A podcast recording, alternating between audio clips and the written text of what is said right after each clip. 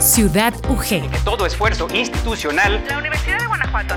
Un placer recibirles de nueva cuenta. Pero antes de iniciar. La vida de la máxima casa de estudios del estado de Guanajuato a través de esta frecuencia. Ciudad UG. Ciudad UG. Con Hugo Gamba. Con Hugo Gamba. Bienvenidos. Bienvenido a una nueva emisión de Ciudad UG la revista de radio Universidad de Guanajuato le saluda como cada martes, jueves y viernes Hugo Gamba. Hoy es 18 de marzo, un día importante para la humanidad, ya que un 18 de marzo de 1965 tuvo lugar uno de los hitos más importantes en la carrera por la conquista del espacio. Por primera vez, un hombre realizó un paseo fuera de nuestro planeta. Se trataba del cosmonauta ruso Alexei Leonov. En aquel entonces, la televisión de Moscú ofreció imágenes de este primer paseo espacial que duró seis minutos en los que los espectadores pudieron ver cómo Leonov salía lentamente de su nave, flotaba en el espacio y daba varias volteretas en el vacío infinito. Pero dejemos asuntos espaciales y regresemos a la Tierra y en particular a Ciudad UG porque ya estamos listos para presentar la entrega correspondiente a este día de nuestra serie 365 días para conocer la historia de México. Esta mañana bajo la temática a la mexicana. A continuación escucharemos el pasaje histórico sobre los planes de reforma del expresidente de México, Miguel Miramón Itarello, quien en la víspera de su muerte, cuando la posibilidad del perdón se había extinguido, como la vela que iluminaba su celda del convento de capuchinas, escribió, Todas las puertas se han cerrado, menos la del cielo. Acérquese y pida sus ricos tamales oaxaqueños. ¿Quién dijo que la historia de México no podía contarse de forma entretenida? 365 días para conocer la historia de México.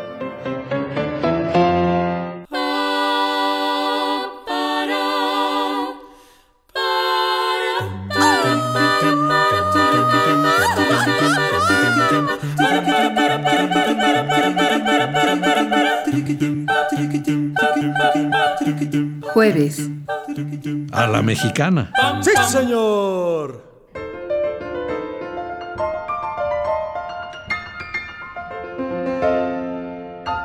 La otra reforma. Su crítica a las administraciones anteriores era feroz y sus proyectos económicos inmisericordes. Desde el poder, el hombre se disponía a reformar el Estado mexicano. Y señalaba, estoy íntimamente persuadido de que ningún gobierno se ha consolidado en el país porque ninguno ha cuidado de proporcionar al público el bienestar individual. Los males de México no están en la política, sino en la administración.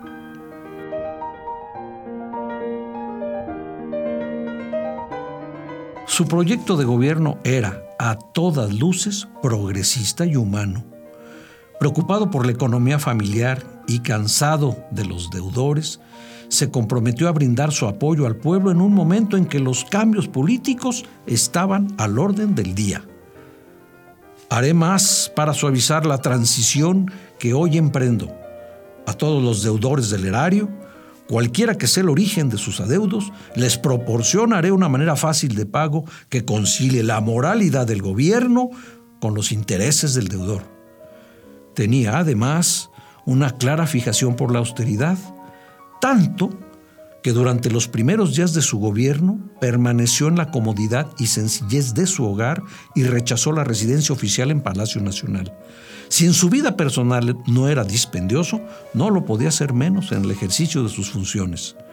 Estoy resuelto a establecer la más severa economía, a reducir el excesivo número de empleados necesarios, tal vez hasta aquí, por la marcha embarazosa y lenta que se ha llevado en los negocios a lo que demanda el buen servicio público, conforme a una tramitación expedita en los expedientes, a reducir el número de generales, jefes y oficiales que hasta aquí han elevado a sumas enormes el presupuesto nacional sin provecho alguno. Cuidaré, en fin, de que no se hagan más gastos por el erario que los absolutamente necesarios para la conservación decorosa del gobierno. La guerra de reforma impidió llevar a feliz término su proyecto de gobierno. Era un buen mexicano, pero asombrosamente no era liberal, mucho menos un militante de la izquierda. Todavía no aparecía en el horizonte de la historia mexicana. Era miembro prominente de la terrible reacción, general de división, presidente a los 27 años de edad y amante de su patria. Su nombre, Miguel Miramón. A la mexicana.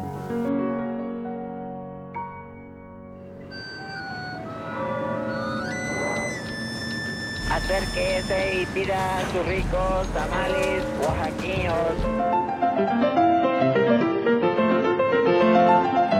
¿Quién dijo que la historia de México no podía contarse de forma entretenida? 365 días para conocer la historia de México.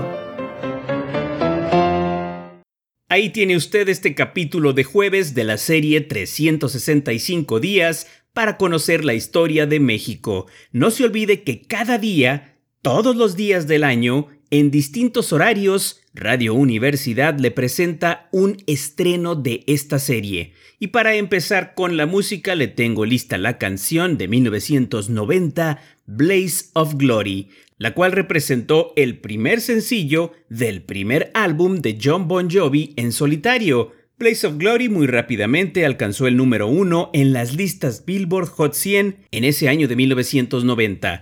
El tema fue escrito y compuesto por el propio John Bon Jovi especialmente para la película Young Guns 2. En un principio, los realizadores del film habían pedido permiso a John para utilizar la canción de su banda Bon Jovi, Wanted, Dead or Alive, para la película, pero el rockero pensó que la letra de esa canción no encajaba muy bien con la cinta, así que les propuso crear una canción totalmente nueva, que finalmente se convirtió en un álbum completo. Ya como parte de la película, la canción Blaze of Glory fue premiada en 1991 con un Globo de Oro a la mejor canción original y recibió también una nominación al Oscar en la categoría de Mejor Canción de Película.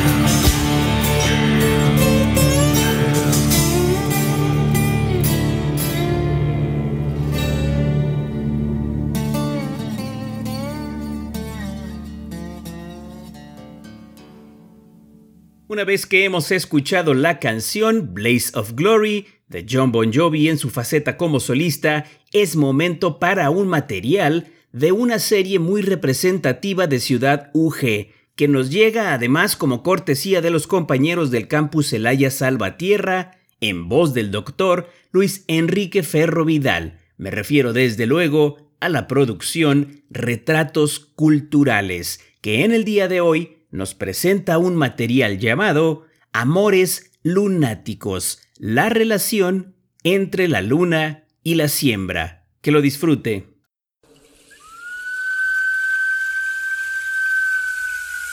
Retratos culturales. Amor lunático entre la siembra y la luna. La luna siempre ha sido un astro que ha impactado la vida del hombre. A ella se le asocian poderes y virtudes que lo afectan y benefician. Es un astro que aparece de noche, por lo que se le asocia a la inspiración de los poetas que se desvelan en la soledad de sus poesías, y a su vez se liga a la locura, que es la oscuridad de la razón. De ahí el término lunático. Los lobos aullan a la luna y se generan cuentos relacionados con hombres que, debido a la luna llena, se convierten en lobos. Antiguamente y desde nuestra infancia, vemos en la cara de la luna un conejo que hace de este astro cósmico un discurso narrativo que nos une a la leyenda y al mito. No importa cuán pequeño seas, a partir de este momento, todos los hombres de todos los tiempos te recordarán para siempre por tan noble acción. En el estado de Guanajuato, la Luna deja de ser un satélite más del cosmos. No solo forma parte de nuestras narrativas, también es un ciclo que anuncia los tiempos propicios para la siembra. El sembrar es un saber que se aprende de generación en generación a través de la práctica, la oralidad y la observación. Así, los grandes enseñan a los chicos los secretos, las maneras y las mañas necesarias para obtener y mejorar las semillas, utilizando al máximo el poder fecundo de las riquezas de la tierra. Para sembrar hay que saber utilizar el arado, depositar la semilla, qué semilla intercalar con cuál y la que debe sembrarse sola, cómo limpiar y dividir el terreno. También hay que saber arar, utilizar la yunta, desquelitar, escarrar, cosechar y desgranar. El sembrar es, también, un tiempo y un contacto del hombre con la naturaleza que permiten adquirir el conocimiento de sus procesos. El acto de sembrar es saber los ritmos y los tiempos cíclicos para poder determinar los mejores momentos para hacerlo. No es suficiente con reconocer las fechas y meses de siembra. No es suficiente comprender las estaciones del año, ni tampoco reconocer los cambios climáticos que aseguran lluvia. Se necesita el conocimiento de un elemento clave y secreto que ayuda a obtener una mejor calidad de los alimentos. La luna tiene sus fases, aparece y desaparece, crece y decrece, envejece y nace.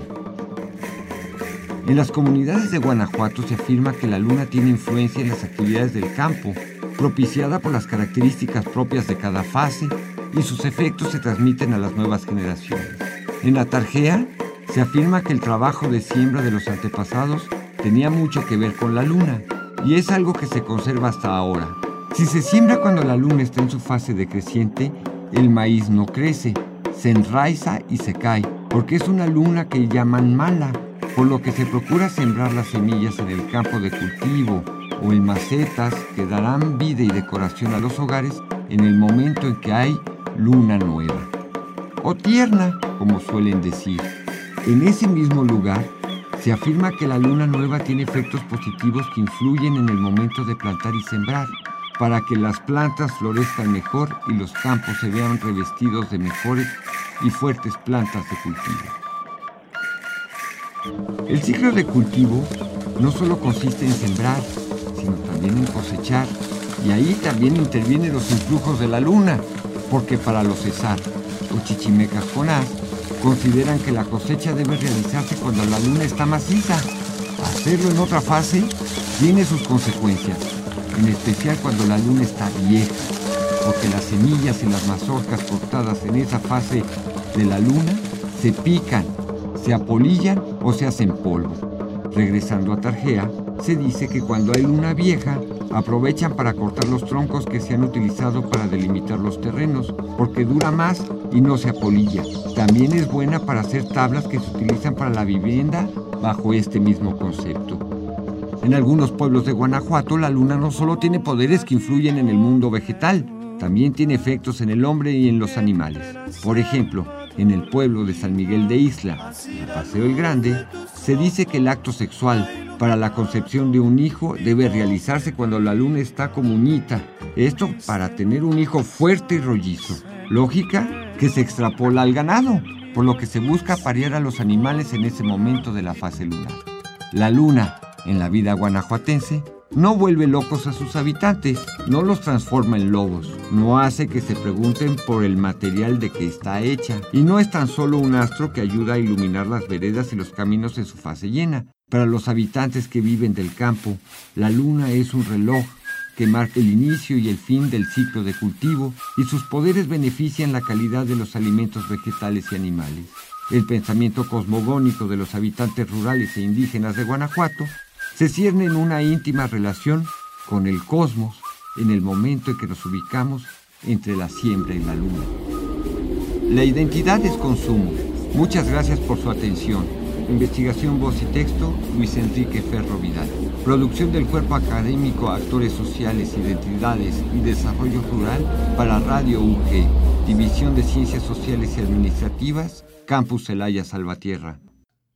Muchas gracias al doctor Luis Enrique Ferro Vidal por todas y cada una de sus producciones que conforman la serie Retratos Culturales. Y para terminar con las recomendaciones musicales de hoy, le invito a que oigamos el éxito Don't Stop Believing, una canción del tipo balada poderosa interpretada por la banda de rock estadounidense Journey. Don't Stop Believing fue lanzada originalmente como el segundo sencillo del séptimo álbum de estudio de Journey llamado Escape en 1981. Esta canción a menudo es considerada como el buque insignia de Journey, entre otras cosas porque se mantuvo por varias semanas entre los 10 primeros de la lista Billboard Hot 100.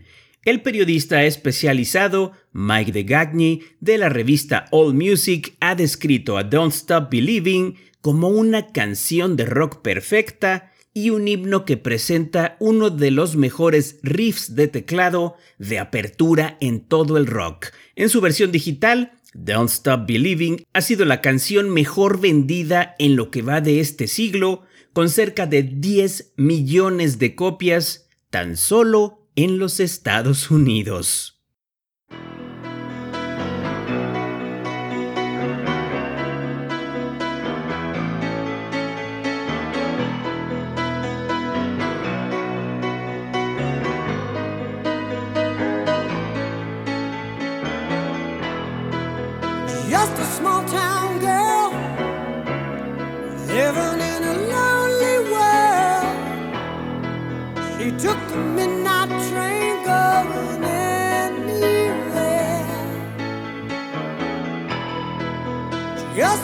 City boy, born and raised in South Detroit. He took the midnight train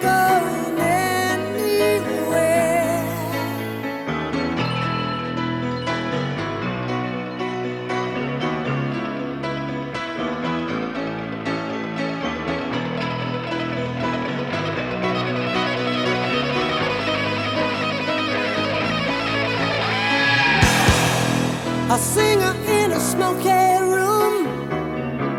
The smell of wine and cheap perfume. For a smile, they can share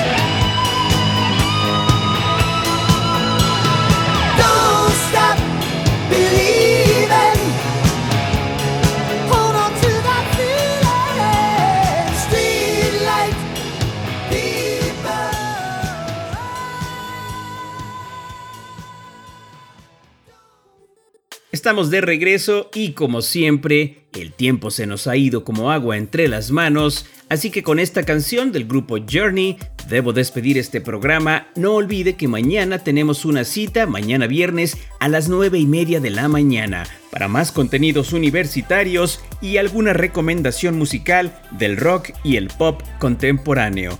Tampoco olvide visitar la página de Facebook Ciudad UG. Si le gusta lo que en ella encuentra, regálenos un like y comparta nuestras publicaciones. Pero de momento, vamos a disfrutar el resto del día, siempre en la sana compañía de Radio Universidad de Guanajuato.